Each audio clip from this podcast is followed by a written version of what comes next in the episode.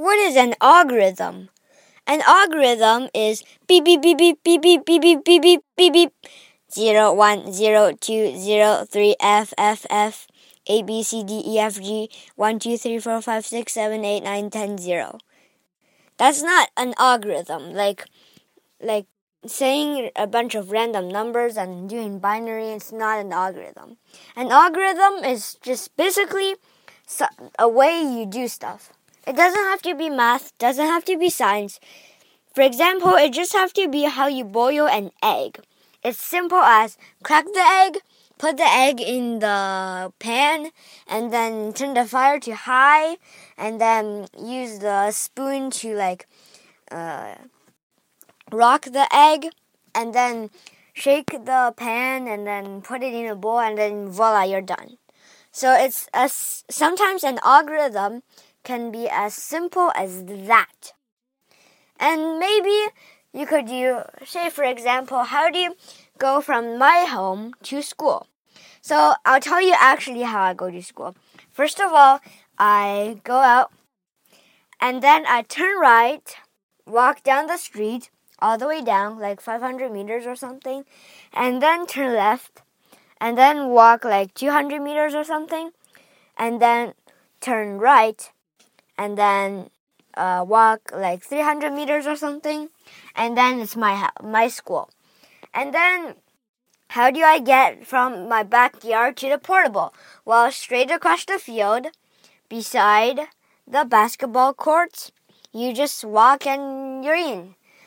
So algorithms can sometimes be so simple that you could just come up one come up one like like a random algorithm uh, like me standing in this room right now i just made up a completely bonkers algorithm using like i don't know my brain so sometimes an algorithm can be um, can be complicated too so I'll tell you one of the the world's most famous algorithms of all time.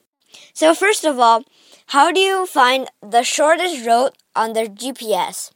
So when you, for example, my house is located on whatever whatever street, and then um, from my house, what is the shortest road from my house to Disneyland?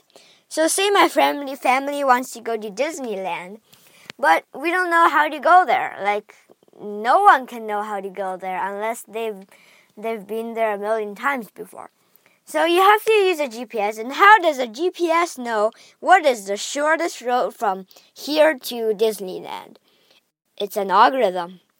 Well, they simply list all the roads and uh, find find use an algorithm called, uh, I think it's called road counting or I don't know, block counting.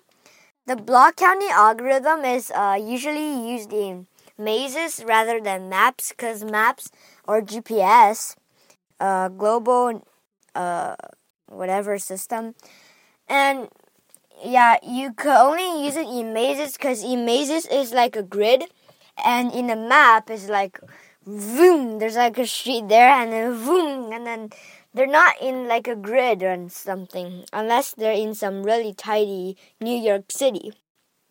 So, another famous algorithm, sorry, is, hmm, for example, hmm, yeah, what is the shortest road from A to B in mazes? So this is kind of easier than the GPS one because in mazes it's in like a grid. So you could just count one, two, three, four, five blocks, six blocks, seven blocks, eight blocks, nine blocks. We're there.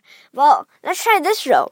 One block, two blocks, three blocks, four blocks, five blocks. Oh my god, this road is so short. Okay, I'm choosing this road. And then zoom, zoom, zoom, you're done. So Sometimes mazes is like as easy as boiling an egg, but sometimes it could get complicated too. Or you could do, mm, there's a Chinese game called Sliding Blocks. You basically, there's like blocks with people names on them, and then uh, the giantest block, the biggest block, the person has to get out of here without like people blocking. So the you have to sort of slide the blocks to let the person out of the gate. So that's there's an algorithm too, because. Mm, so there's a solution for each game, of course. It's like it's not uh, impossible to solve paradox or something. So you could always make the computer find the solution, but it could be, um, yeah, the computer find the solution. It requires an algorithm too. So it might be as complicated as Google Maps. So and another algorithm. This is a little bit trickier uh, the Google Maps the Google Maps algorithm. I have to say something like mm, the Google Maps for the Google Maps. Um, oh, I forgot. so there's another game called Hackenbush. Hackenbush. I'm not gonna go over the game rules now, but mm, the computer. You have to battle against the computer, and the computer has to. Mm, I don't know. Yeah, I'm not going over the game rules now. So the computer has to like move after you, and uh, you could choose the computer to be faster or slower. Like you have to do like a competition. You have to like quickly practice, but you don't want it to be like too slow, and you don't want it to be too weak. So you kind of want to choose the middle. Because in Hackenbush, the computer could be either faster or stronger. So you could choose. Maybe if you're you want to be advanced, you want to choose uh, you want to choose the more powerful computer. And if you want to choose the most powerful, then you're out of luck. You have to like wait 20 minutes every turn. Like beep, I made this turn, this move and dot dot dot. The computer's waiting. Dot dot dot. Dot dot dot dot dot dot.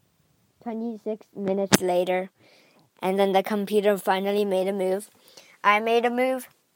Dot dot dot. 26 minutes later, computer makes a move. So the algorithms, like there's different algorithms for either faster or uh, stronger and more efficient or something. So, yeah, there's lots of algorithms in the world. I, I, and I encourage you to share some algorithms with me and your family, and I would like you to discuss algorithms with your family. It will be helpful. Bye. Beep beep. Zero one zero one one one zero two.